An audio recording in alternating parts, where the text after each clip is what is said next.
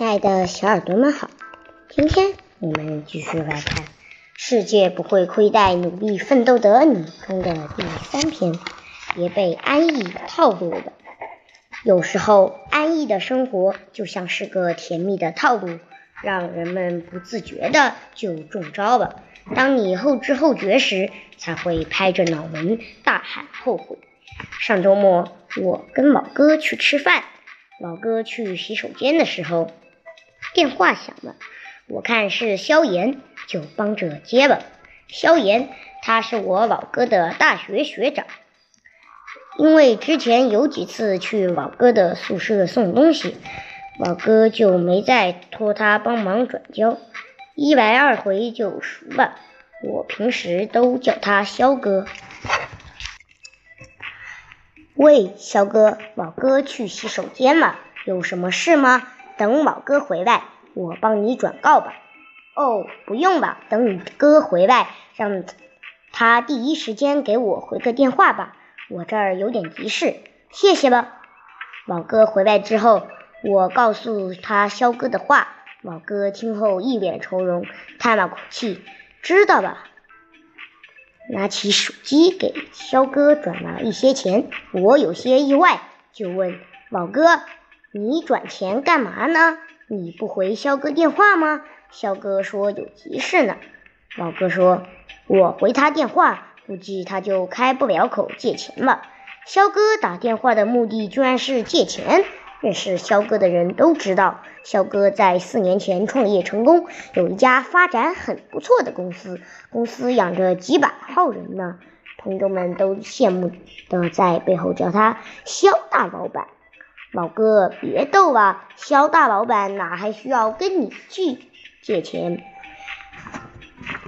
老哥一脸一言难尽的样子，说：“哎，别提了，肖大老板是今时不同往日了，说起来就糟心啊。他公司前些时候碰上点事儿，现在合作的两家企业都要撤资。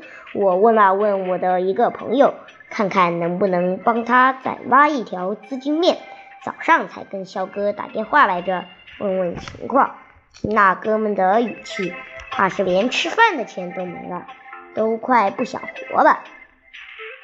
听老哥说，肖哥在大学的时候就特别有才，不仅常常在学校拿到奖学金，有的时候利用自己的专业，也能在校外一些技术比赛拿到名次，获得奖金，甚至还在有关部门申请了技术专利。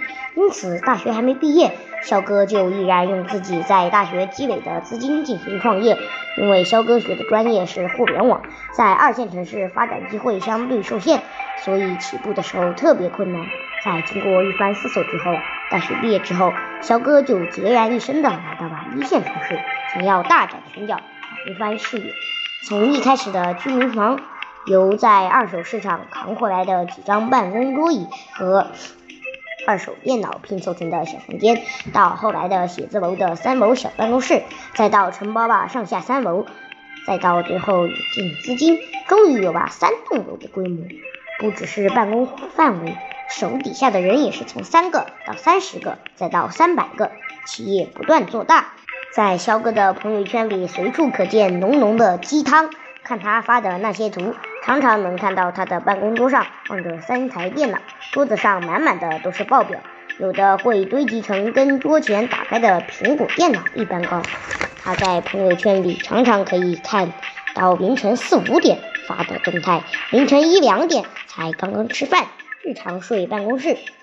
老哥告诉我，他到现在都记得，有一天晚上夜里失眠，无聊打发时间的时候。翻开朋友圈，看到肖哥凌晨三点发的动态，你见过凌晨三点的北京吗？朋友圈里也会有人在肖哥的动态下评论：“哥，你这样不累吗？”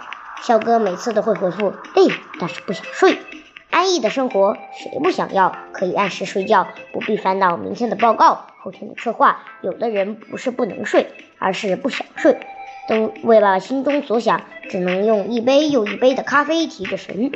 的现在很多人都是熬夜党、夜猫子，晚上不想睡的理由有很多，会因为这部剧还没有追完，好奇下一节的剧情，等不到第二天才看，会因为想和喜欢的人多聊一会儿，舍不得挂电话。会因为生活里鸡毛蒜皮的事情心烦失眠，但是真正会因为工作没有做完或者努力想要把工作做得尽善尽美的人却是没有几个。所以每次看到肖哥那些动态显示的时间和地点，就会不由自主地在脑子里蹦出这些想法。果然，每个成功的人都经历了千百次的磨砺，这样的人活该他优秀，活该他成功。慢慢的，公司开始进入正轨，肖哥的朋友圈动态也开始变得有些不一样。时间不再是以前凌晨几点的时间，地点也不再是单一的公司办公室，晒出的食物也不再是外卖咖啡，时间换成了轻松享受的下午茶时间，地点换成了安逸慢节奏的法国巴黎、欧洲瑞士，外卖换成了美味大餐和有年头的红酒。嗯，A 评论，终于肯出来见光了，不错不错。朋友 B 评论：肖大老板挺浪漫啊，带嫂子去巴黎 shopping。朋友 C 评论：肖哥，你这生活水平直线提高吧。肖哥一一回复：刚起，我最近爱上了睡懒觉，一睁眼就这个点了，不能总是窝在办公室，要享受享受才行。老子以后再也不吃外卖了。在很短的时间内，肖哥的生活发生了三百六十度的转变。他的动态不再围绕密密麻的麻的工作数据和厚厚的报表，不再天天坐在办公室内码农，常常全世界各地到处飞，像个十足的旅行家。但是这样的日子维常的时间并不长，最近半年都没有看到过他的动态更新。先前大家还以为是公司有了新的项目需要进行处理呢。后来听老哥说，我才知道，原来就在几个月前，有一家合作公司的老总在给肖哥一个合作案的时候，反复要求肖哥亲自操刀。肖哥虽然答应的很爽快，但考虑到项目涉及很多方面，要是自己做起来会要很多的时间和精力，加上自己也已经定好了去北极的行程，就转手交给了自己的手下去完成。谁知道验收的日子，合作公司说希望肖哥进行讲解，并且亲自进行演示。但在此之前，肖哥才结束北极的行程，下了飞机在家睡了一觉，到了公司就直接接待了合作公司的老总。策划案一眼都没看，甚至自己以前宝贝到不行的电脑都落在了家里。肖哥在演示过程中频频出色，合作公司的负责人脸色很是不好。一言不发，场面异常尴尬。